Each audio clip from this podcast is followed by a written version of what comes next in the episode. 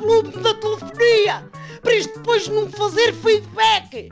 Que eu hoje venho maluca, pá! E ó, depois queixam-se que eu faço feedback. Venho fribunda e nem sequer é hábito meu, como sabem.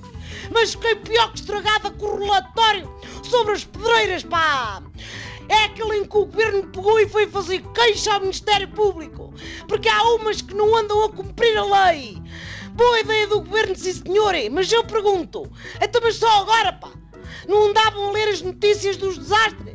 Para perceberem que as pedreiras em Portugal são tão seguras como eu montada numa trotinete em cima de uma corda bamba?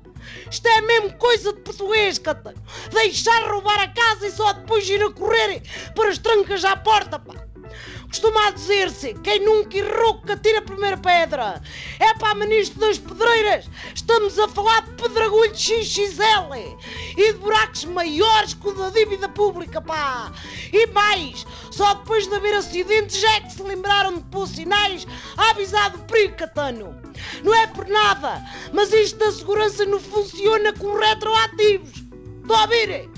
Lá por o sinal, o desastre não volta para trás, pá.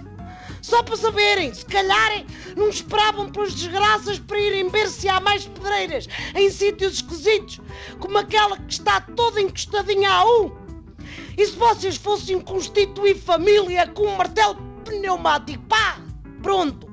Me parece que o governo até avisou uma data de pedreiras, mas mesmo assim, 21 delas borrifaram-se e nem sequer puseram mudações. Mas vós andai desamangar com a tropa ou quê? Sabem de que os responsáveis destas pedreiras precisavam? Eu digo-vos que eles precisavam de um calhau de 100 quilos a cair nos cortes de bolha por cima do dedo do pé. Depois já queriam as vedações e segurança e mais o raio. Pega lá isto antes que eu te dê com, com o microfone na cabeça. Pai, não, não, não, não me enerves mais.